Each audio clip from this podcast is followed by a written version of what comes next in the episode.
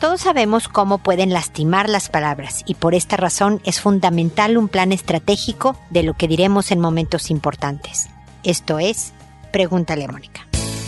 Noviazgo, pareja, matrimonio, hijos, padres, divorcio, separación, infidelidad, suegros, amor, vida sexual. Toda relación puede tener problemas, pero todo problema tiene solución. Pregúntale a Mónica porque tu familia es lo más importante.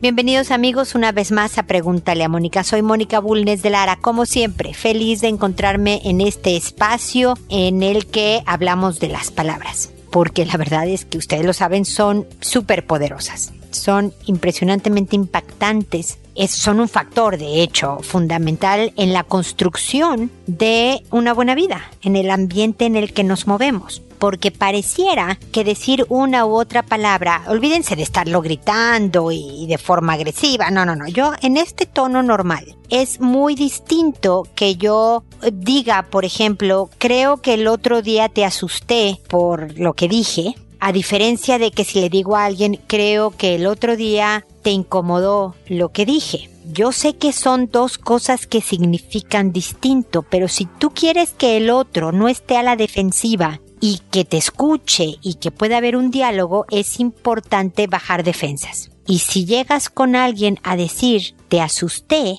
el otro puede, dependiendo del contexto y una serie de cosas, ¿no? Pero puede sentir que tiene que demostrar que tú no lo asustas, que él o ella tienen poder. Claro que no me asustaste, por supuesto que no me asustaste, se necesita mucho más que eso para que tú logres asustarme. Y entonces estás viendo todas las defensas del otro y eliminas o reduces la posibilidad de una buena comunicación de poder traspasarle al otro el mensaje que tú quieres. En cambio, si le dices, oye, siento que te incomodé, el otro puede sentir menos amenazante la palabra incomodar a, a, miedo y por lo tanto estar diciendo, pues sí, fíjate que no me gustó lo que dijiste el otro día y de ahí puede haber un diálogo. Esta es la potencia de las palabras. No solo se trata de no gritar, de no ser agresivo, burlón, minimalista en el sentido de minimizar al otro, abusivo, todas estas cosas que sabemos que no ayudan en la comunicación. También es importante el uso de las palabras que estás haciendo. Así que en momentos importantes, en diálogos cruciales para cualquier relación que tengas de trabajo, con los hijos, con tu pareja, con tu mamá, hermanos, con quien sea. Planea. Piensa en el uso de palabras claves y trata de ponerte en los pies del otro. Es que a mí, Mónica, la palabra miedo no me incomoda. Bueno, no se trata de ti. Tú le vas a ir a decir a otro que tal vez por su historia, por su personalidad, por la relación que ha tenido contigo, la palabra miedo tiene un peso distinto.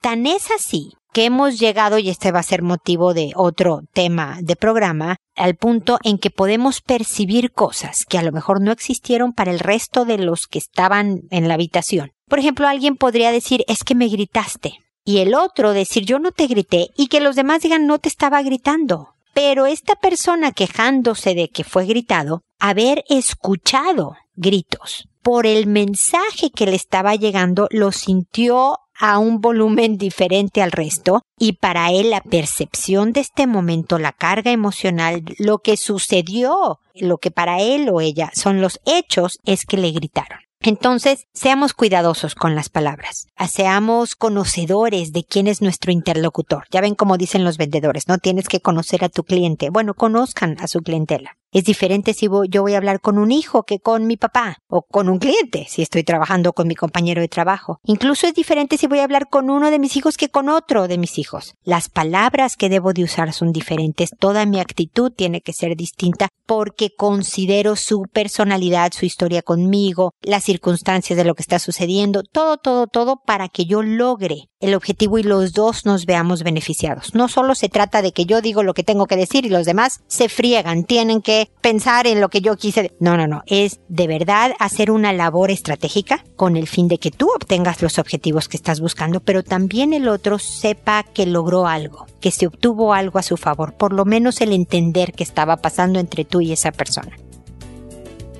Espero que este comentario inicial les haya sido de utilidad. Recuerden visitar la página www.preguntaleamónica.com, ya lo estoy diciendo en chileno, www.preguntaleamónica.com, da lo mismo. De hecho, para Chile, el punto CL llegan al mismo lugar. Pueden llegar a Pregúntale a Mónica. Desde ahí háganme sus consultas, por favor. Ahí tengo un, un pequeño, no cuestionario, pero puntos a rellenar en cuanto a años de relación, edades de los hijos, cosas que me pueden ayudar como contexto de, del caso, así como el país del que me escriben y una serie de otros datos que a mí me sirven para mis estadísticas nada más. Y también están ahí los videos, las redes sociales, los artículos, obviamente todos los episodios para que ustedes se empapen de los diferentes temas sobre vida, pareja, trabajo, hijos, cómo conseguir los libros que he escrito, todo está ahí. Así que visiten la página, suscríbanse al programa, no tiene ningún costo, pueden hacerlo a través de iTunes o de cualquier aplicación de podcast para seguir contando con su preferencia, la cual agradezco muchísimo.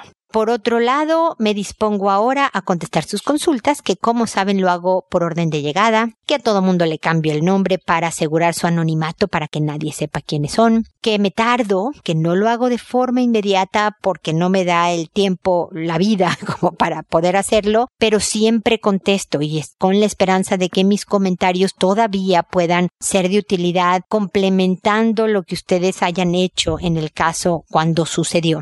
Lo hago por audio y no por escrito, con la esperanza de que alguien que no me haya escrito, pero que esté escuchando el programa y esté en una situación similar, pueda encontrar en mis sugerencias o ideas alguna que le sea útil al momento que está viviendo. Y el día de hoy empezamos con Matilde, que me dice, sobre mi segundo hijo, edad nueve años, hace cuatro años atrás lo encontré a mi hijo tocándose los genitales con su primo menor por un año. O sea, tu hijo tenía, hace cuatro años atrás tenía cinco y el primo tenía cuatro. Le dije que eso no se hacía y decidí apartarlo de su primo. Tres años después, su hermano mayor le tocó su pene mientras se bañaban y los llevé a terapia por miedo a que le hicieran algo a su hermano pequeño. En terapia me explicaron que ellos estaban experimentando y que siempre los observara. Ahora, después de cuatro años, fui donde mi sobrino de visita y mi cuñada me dijo que los miró a los dos muy extraños. Hablé con mi hijo y me contó una versión pero no creía y luego llorando me contó que fue el primo el que le dijo que fueran al baño y lo violara. Eso me destruyó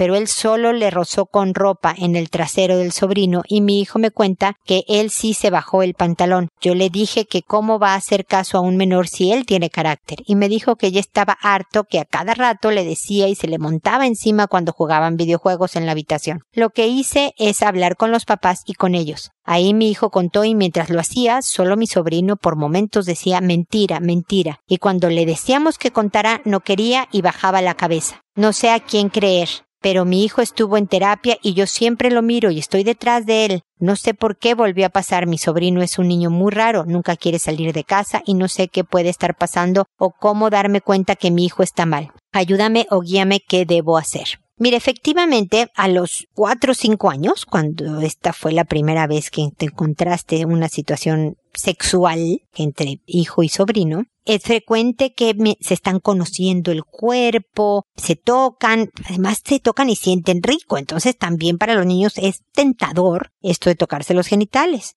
Eso fue a los cinco años. Ahora que tiene nueve y el primo ocho y que es pubertad, podría ser que estuvieran curioseando y experimentando, pero algo que efectivamente es una señal de alerta es la palabra viólame. ¿ok? Una cosa, los niños pequeños, primera, segunda infancia, cuando están experimentando y conociendo su cuerpo y el de los otros, tocan, se enseñan, ¿no? Se bajan los calzones, se bajan los pantalones, se suben la falda. Esta eres tú, niña, este soy yo, niño, ah, ok. Pero no se ve como una conducta de adultos. Un buen índice para saber que hay una señal de alerta es cuando un niño, no importa la edad, está usando lenguaje o actitudes o conductas correspondientes a una de un adulto. No es frecuente que un niño de 8 diga la palabra violar la huyó en una parte, vio un video, le enseñaron en el colegio, ve tú a saber qué pasó. La verdad es que siempre es difícil saber a quién creerle, porque puede ser que tu sobrino sea un niño tan retraído que tu hijo sepa que a lo mejor nada más diga mentira, mentira y no sea fácil para él hablar las cosas y que él no empezara y fuera tu hijo. O puede ser que el sobrino empezó por lo que te digo, le enseñaron en el colegio, lo que tú quieras. Pero la cosa es que los papás deben de estar alertados, deben de vigilar muy bien todo su contacto con Internet y deben de tener muchas conversaciones, no diario y por horas enteras, porque los hijos dejan de oír, se agobian de la terapia intensiva y dejan de escuchar, pero sí con regularidad, sobre el respeto al cuerpo, sobre propio y el ajeno, sobre cómo denunciar, sobre lo natural que es sentir curiosidad, sobre lo difícil que es sabiendo que algo es, se siente rico, decir que no. Y se pueden usar muchos ejemplos, Matilde. Por ejemplo, el decir, eh, ver un delicioso pastel de chocolate en el refrigerador que se va a guardar hasta el día siguiente para comerse porque hasta el día siguiente, no sé, es el cumpleaños de alguien. Y hay que, aunque sepa rico y aunque no haya nadie y aunque haya la oportunidad, uno debe de decir no, no es el momento. O yo estoy enfermo del estómago y no puedo comer el pastel aunque haya permiso de comerlo y nadie me está viendo. Y, y hay veces que aunque puedas hacer las cosas, debes detenerte y no hacerlas. Y así también puedes ir educando al hijo en la espera, en la fortaleza, ¿no? En la paciencia, en todas las virtudes que necesitamos los humanos para no caer siempre en tentación. Y aunque no lo creas, si yo estoy educando a un hijo y digo, ay, fíjate que yo dije que estaba dieta, ¿no? Pero, ¿sabes qué? No me importa, pásame tres paquetes de galletas, me los voy a comer todos. Le estás enseñando un poco también al hijo a que uno debe de vencer, dejarse vencer, digamos, por los antojos. Yo sé que es muy fuerte porque como papás nos obligan a ser mejores personas al, al, dar un buen ejemplo. Pero todas estas enseñanzas que parecieran no estar relacionadas con la sexualidad están relacionadas, Matilde. Entonces son conversaciones, son ejemplos de vida, son encargarle responsabilidades, ir fortaleciendo su carácter. Parte de lo que yo hablo en, el, en mi primer libro, este de No más víctimas, hablo de eso, cómo fortalecer el carácter de los hijos para prevenir el abuso. Es hacer personas íntegras, responsables, respetuosas, fuertes. Eso es un hijo de carácter fuerte alguien completo como persona, no el contestón o el grosero o el enojón, sino esta persona que es capaz de respetar su cuerpo y el de los otros, el denunciar cuando ve que hay un peligro para alguien, etcétera, etcétera, Matilde. Más que encontrar quién empezó y quién no, es importante el estar vigilantes, pero sin la obsesión. Es importante tampoco que parezca un tema de urgencia,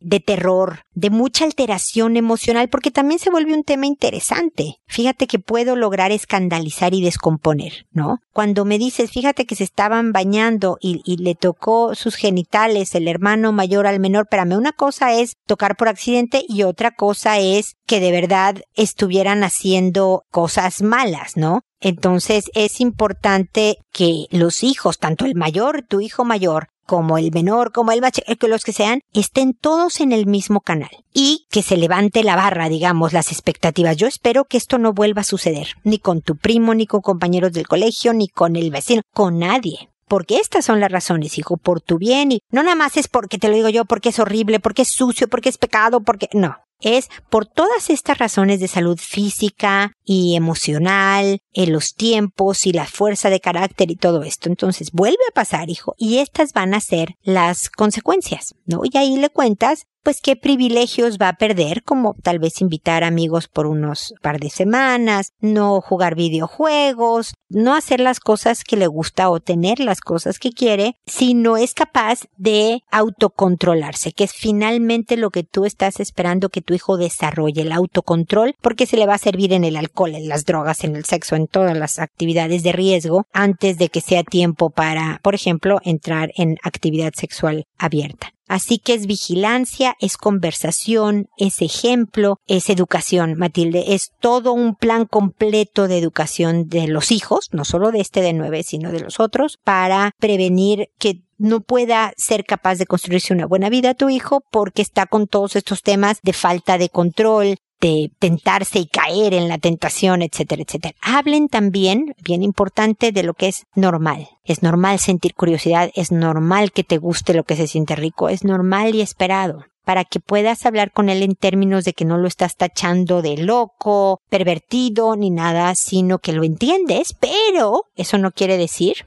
que no hay que hacer algo al respecto. Ok, Matilde, espero que sigamos en contacto de todas maneras. Luego está Noemí que me dice, hola Mónica, buenas noches. No sé si serás la psicóloga que me recomendaron en una página que visité, pero tengo esta pregunta. Días atrás, mi hija de nueve años me contó que su primo de catorce, jugando a las cosquillas, le cogió la cosita por encima de la ropa y que le cogía la colita en varias ocasiones. Es que yo vivo con mis suegros y mi hija duerme con la abuela y pasa que el primo que te cuento en varias ocasiones viene a la casa y se queda a dormir. Y mi hija me dice que en una ocasión se le acurrucó echándole la pierna así como en cucharita y que la cosita se la tocó por accidente. Nuevamente en otra oportunidad le comenté a la mamá y a mi suegra y ellas se enojaron y dicen que mi hija miente, que se está vengando del primo porque él nos dijo que ella se dejaba coger la cola de muchos niños. Pero antes de que ella dijera eso, la niña ya me había contado lo que lo de la currucada y yo había hablado con ella de que eh, no estuviera sola con él. No sé qué hacer, mi cuñada, la mamá del niño, dice que me va a poner una demanda por calumnia. Yo sinceramente no creo que la niña me esté mintiendo, pues ella ha socializado con otros primos y no ha habido, no había tenido estos problemas. ¿Qué me puede aconsejar? Muchas gracias, quedo atenta a su respuesta. Mira, Noemi, cuando se trata de proteger a los niños es importante no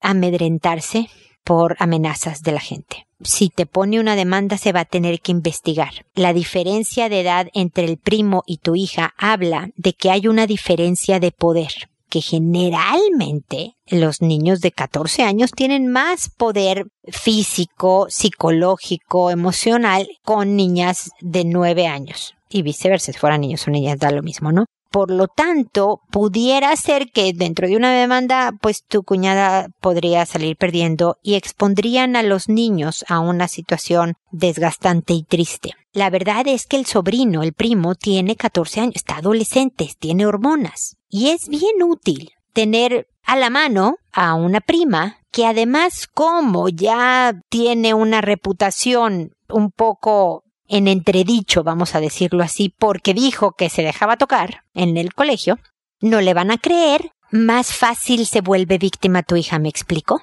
Así fuera, si fuera cierto, suponte que fuera cierto que tu hija se ha dejado tocar por niños del colegio, que espero que no y que hay que hablar y que hay que vigilar y todo lo que antes dije, Noemi. Pero suponte que fuera cierto. Aún así esto no hace a alguien con derecho a aprovecharse de eso para abusar de ella. ¿ok?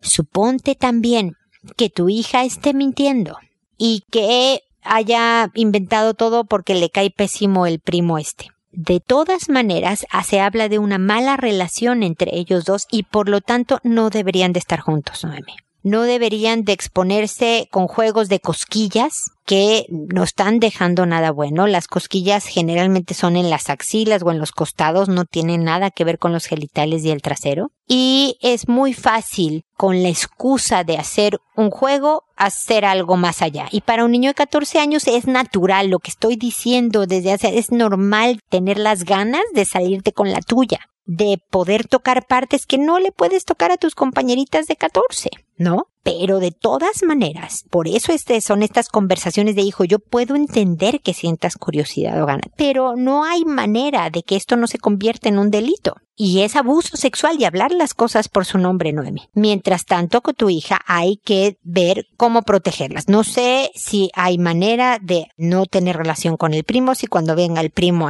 pueden salir a pasear y a otras cosas de manera que no haya interacción, que haya siempre un adulto presente. Nunca pueden jugar solos, o sea, sin supervisión. Y además, con supervisión, vigilar los juegos que juegan para que no haya riesgos, digamos, muchas conversaciones con tu hija sobre el respeto de tu cuerpo y del otro, nadie toca a nadie, nadie le enseña a nadie sus partes, nadie guarda un secreto que sabes que está mal, cómo denunciar también, y educar en el fortalecimiento del carácter dándole responsabilidades, ayudándole a que se sienta capaz a que se sienta fuerte, porque una niña de nueve años es perfectamente capaz de detener y denunciar a uno de catorce y demás años si tiene malas intenciones. Entonces, aquí se ve que hay algo entre estos dos primos que no está bien y por lo tanto no deberían de estar solos. Yo suelo estar más por la, eh, eh, la víctima, digamos, de menor edad. Puedo equivocarme en algunos casos y por eso hay que investigar mucho más a fondo. Pero ante la duda, el separar, el no permitir y el no dejarte amedrentar. Le puedes decir a la cuñada, bueno, si quieres demandarme adelante, no te puedo detener. Yo lamentaría que pusiéramos a tu hijo y a la mía en una situación en donde tengan que ir a hablar de cosas extrañas con desconocidos. Y también la corte suele, suele apoyar a los menores más que al hijo adolescente y demás. Así que, pero si no, que siga la investigación y que la verdad se sepa. Espero que no llegue a tanto Noemí que puedas hablar y si quieres poner este mensaje, al fin que no te llamas Noemí, no elegimos los nombres de los niños, nadie aquí sabe de quién estoy hablando y de qué país ni nada y es internet, me pueden escribir de cualquier parte del mundo, así que no se van a sentir amenazadas, espero tu cuñada y tu suegra, pero que puedan escuchar estas palabras porque el objetivo aquí no es arruinar a la cuñada o a la hija de la cuñada porque cómo está mintiendo de mi hijo, es ver cómo puedo apoyar también a mi hijo a un sano desarrollo de su sexualidad. Y si una prima está mintiendo en su contra, también el niño tiene que ser formado en denuncia, en tener cuidado de no jugar juegos que lo pongan en problemas, en no hacer cosas buenas que parezcan malas, en, en todo este tipo de cosas también para protegerse a él. Aquí no se trata de ver quién es mentiroso, quién es verdadero, quién es, no, sino de cómo estar formando bien a niños, que no haya abusos, que nadie se sienta aprovechado, sino que todos en paz vean por el bienestar mayor de los niños. Ok, Noemí, así que espero que sigamos en contacto. Ahora es el turno de Otón, que nos dice, hola Mónica, vi el final del programa del tema abusivo y creo que nuestra relación está enmarcada por parte de mi esposa con esa denominación hacia mi persona, por los síntomas que pude escuchar. Hay un celo de todas y todos. Voy al mercado a comprar y he empezado a celarme con quien me vende verduras, con una niña que me hace clases, que me hacía clases, que terminó en una pelea grande con esa persona, con amigos, hombres. Se burla constantemente de lo que hago, si bailo, si me río, de lo que visto. Su trato inclusive con amigos a veces es muy agresivo conmigo. También hubo bastantes faltas de respeto por parte de sus familiares hacia mi persona y nuestro hogar en lo que va de tiempo de nuestra vida de matrimonio. Ahora, últimos 12 meses, he tratado de cambiar mi respuesta hacia ella frente a su comportamiento, pero es difícil. Yo sé que ella no es una mala persona, es muy trabajadora, muy dada a su casa, en mejorar el entorno físico de nuestro hogar. Sé que es una persona fiel sentimentalmente. Fue una muy buena madre. Sé que es difícil dar un consejo como una pastilla que quita el dolor de cabeza, pero en líneas generales, ¿qué debería hacer? Mira, Otón, sé que por los datos que me diste al escribirme, que tienen 30 años juntos, que son personas de alrededor de 50 años, y que hay hábitos que están absolutamente instalados después de tantas décadas de estar juntos y que por lo mismo el cambio no es repentino, no es fácil.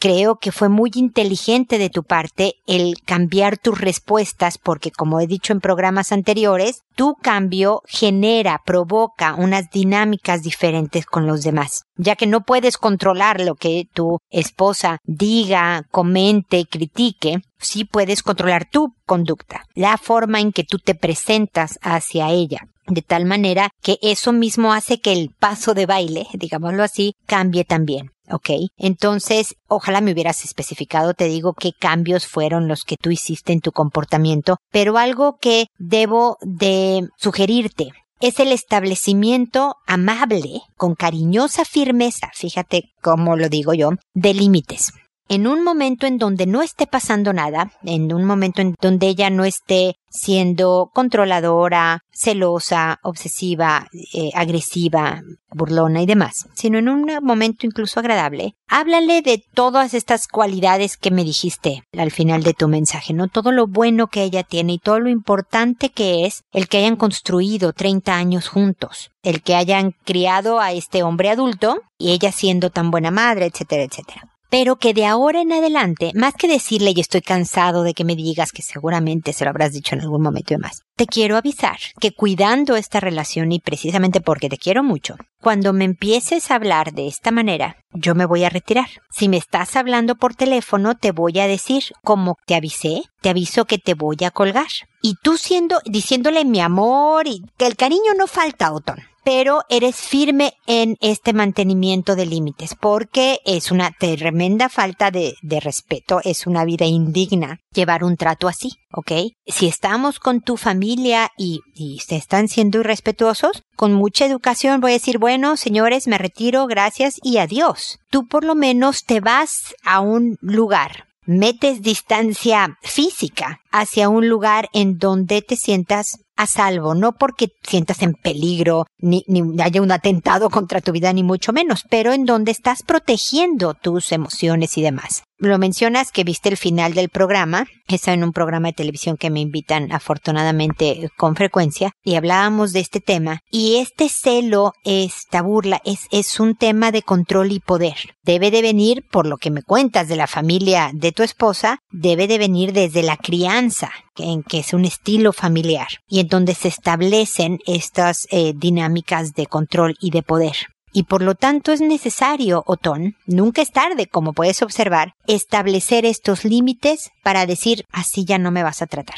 Es posible, Otón te tengo que avisar, que ella no reaccione bien al principio que precisamente quiera armar mucho más ruido con el fin de quebrar este nuevo estilo que tú tienes y volver a los a las viejas usanzas, ¿no? Donde tú no decías nada, donde a lo mejor te callabas, donde te enojabas, pero aguantabas, ¿no? Eh, generalmente cuando cambiamos algo de la dinámica provoca descomposturas en la gente, provoca desagrado y por lo tanto intensifican a veces su mal comportamiento antes de entender que esto está para quedarse y que así es la nueva ley y que si ella no hace al respecto, tú te vas a retirar cuando llegues, no sé, de hacer la compra y ella te empiece a decir, no sé, tú sin decir palabra te das media vuelta y te vas. No enganches en lo que ella te diga. Cada vez que te diga que claro estuviste con la del mercado que seguramente te retiras. Dejas a medio desempacar las verduras, no me importa con los amigos te empieza a criticar y no importa, tú retírate. Si es necesario que salgas a dar la vuelta a la manzana para meter tiempo y distancia porque no haya un cuarto en donde puedas estar, digamos, a salvo, salte, salte un rato. Y regresa de buen humor, tranquilo. Yo sé que es difícil regresar de buen humor cuando, cuando están en estas circunstancias, pero tranquilo. De tal manera que vayas estableciendo límites, con claridad, con firmeza y hasta aquí. Cuando esté en una mejor manera, forma tranquila y demás y te digas que no me gusta que te vayas, tú nada más dile, ¿crees que es agradable que alguien te diga lo que tú me dices? No es que tú es porque tú me lo provocas, porque claro, eres un coqueto. Te vuelves a parar y te vas, Otón. Enséñala a tratarte. He hecho programas sobre celos He hecho programas sobre qué hacer con alguien que es difícil. Si quieres repasar algunos episodios de programas anteriores, ahí están todos en la página www.preguntelemónica.com. Ahí puedes ir oyendo. Ojalá algunos con tu esposa y después comenten entre los dos, oye, ¿qué te pareció? No, yo no estaba de acuerdo con Mónica, ¿por qué sí, por qué no? A qué bueno, sí, sí estoy de acuerdo en esto, pero este tipo de intercambios en la pareja pueden ayudar a hablar el mismo idioma y establecer acuerdos que funcionen para los dos. Nuevamente, Otón. No podemos esperar que en pocos meses, por ejemplo, cambien 30 años de malos hábitos, pero sé gradual. Has logrado una larga carrera y has creado una enorme historia con esta buena mujer. Nada más que se han permitido cosas que no debieron de haberse permitido desde el principio. Así que también es importante que por otro lado reafirmes tu relación con ella, que la hagas sentir atractiva para ti, no solo físicamente, sino también en su forma de ser, que la hagas sentir que tú eres la mujer, eh, que él, ella es la mujer de tu vida, etcétera, etcétera, porque obviamente estos celos también hablan de inseguridades y una serie de cosas, ¿no? Pero nunca cuando te esté maltratando siempre cuando estén en buenos momentos, de manera que, a pesar de que es posible que estas inseguridades no se venzan tan fácilmente, puedan ayudar un poco a saber que ella no tiene por qué luchar contra el mundo para que solo te tenga por completo ella y sin nadie más, ¿ok? Espero que te sirvan mis rápidos comentarios, Otón, y que sigamos en contacto bajo cualquier otro tema o el mismo tema eh, que si quieres profundizarlo, ¿ok? Seguimos en contacto. Roxana, por otro lado, me dice, hola, discúlpame que te moleste, pero tengo una preocupación. Tengo dos hijos, un pequeño de 8 años y una nena de 5 años. Hoy tuve un percance con la nena. Ella va en preescolar y al ir a recogerla hoy, el profesor me ha dicho que mi niña estaba en el baño encerrada con otra niña de su salón y que no tenían ropa. Ahí en el momento les preguntamos a las niñas el porqué de esa actitud, ninguna de las dos respondía nada. Solo hasta que mi hija y yo estuvimos en casa fue que ella me dijo que solo quería mirar y que la otra niña le dijo que se quitara la ropa. Mi niña nunca había jugado a nada similar, ni con sus muñecas. Ahorita ella está como si nada. Solo me dice que no hizo nada malo. Pero me preocupa esa actitud. ¿Cómo saber si mi hija o si fue mi hija, perdón, o la otra niña? ¿Y qué hago al respecto? Gracias. Mira, Roxana, como me habrás oído comentar en, una respuesta anterior, es bien frecuente que a los cinco años haya este tipo de exploraciones. Quieren entender los cuerpos de la gente y enseñar sus partes y decir, ah, yo tengo esto, ah, yo también, ah, mira qué flaca, ah, bueno, generalmente las niñas de cinco años dicen, ah, mira qué flaca, mira qué gorda, pero nada más ven sus partes y demás. Si no pasó otra cosa más que mostrarse desvestidas, es una exploración normal y esperada de esta edad. Eso no quiere decir que por lo mismo hay que permitirla sin ningún tipo de orientación. Es muy bueno, no solo porque esto ocurrió, sino en general hablar con los hijos sobre el respeto al cuerpo, al propio y al ajeno, a no tocar, a no ver, a no ser tocado, a no enseñar, porque la intimidad, bla, bla, bla, bla. Todo este tipo de cosas. Con el de ocho años también ahí sentado a un lado, porque son temas en donde los dos están formándose en sexualidad es importante que hables con el profesor para que también, y me imagino que lo hicieron, alerten a los papás de la otra niñita. Y sobre todo, Roxana, y aquí lo importante no solo es seguir hablando con tu hija sobre temas de, de sexualidad y preguntarle si tiene alguna duda, si tiene alguna curiosidad, que es normal querer aprender del cuerpo. O sea, más que regañar y por qué hicieron esto, porque de alguna manera el interrogatorio de que les preguntamos ahí mismo por qué lo habían hecho, sabían las niñitas que estaban en problemas. Mm, mm, aquí algo está muy mal porque tenemos al profesor y a mi mamá preguntándonos directamente. Y los hijos saben muy bien los niños, son termómetros buenos para detectar la temperatura del ambiente. Aquí hay problemas, no digo nada. Y tú lo que quieres es poder hablar con ellas y que se sienten confianza. Por eso después contigo fue más fácil de que hablar. Entonces con esa tranquilidad y apertura de que es normal sentir curiosidad, pero hay que tener cuidado y demás, estas conversaciones son necesarias. Pero por el otro lado, Roxana, reforzar el carácter. Porque se puede topar con muchas niñas, muchos niños, muchas gentes mayores, más chicas, quien sea, que le va a decir haz esto, y ella debería de tener la fortaleza para decir, no, gracias, pero yo no. Oye, es que tómate el trago, no seas, no sé, mojigata, todos estamos tomando, eh, ya sé que tenemos 14 años, pero no le vas a decir a los papás, bla, bla, bla, tom. Y ella debe de ser capaz de poder decir, no,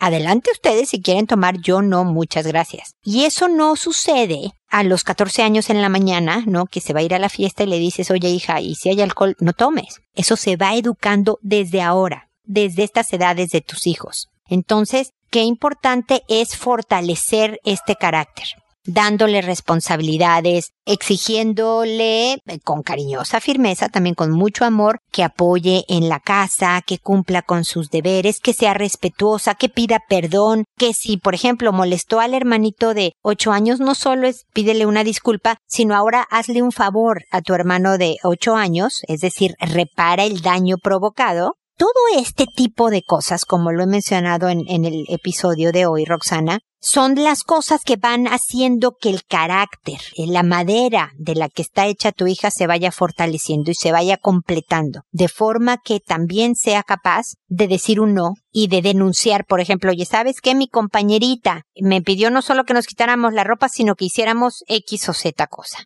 O no fue mi compañero, sino fue un niño de un curso más arriba. Todo este tipo de cosas se van trabajando en los años y, sobre todo con la tranquilidad, con la apertura, con el cariño, con la firmeza y claridad de los papás. Más que el colegio, es el papá, la mamá, los que le van diciendo a los hijos, esto es normal, esto cuidado, esto si lo vuelves a hacer va a haber consecuencias, esta es la mejor manera de que tengas una mejor vida Y todo eso va a ayudar a que tu hija prevenga también posibles situaciones en donde le sucediera algo malo. Más que saber si fue tu hija o la otra niña, la conversación sobre sexualidad y el fortalecimiento de su carácter es lo que hay que buscar para prevenir cosas y para, por supuesto, ayudarla a crecer sana y, positivamente. ¿Ok, Rosana? Espero que eh, sigamos en contacto y espero también, amigos, que nos volvamos a encontrar en un episodio más de Pregúntale a Mónica y recuerden, hacer todo siempre con amabilidad. Hasta luego.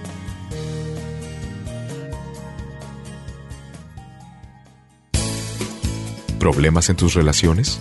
No te preocupes, manda tu caso, juntos encontraremos la solución. www.preguntaleamónica.com Recuerda que tu familia es lo más importante.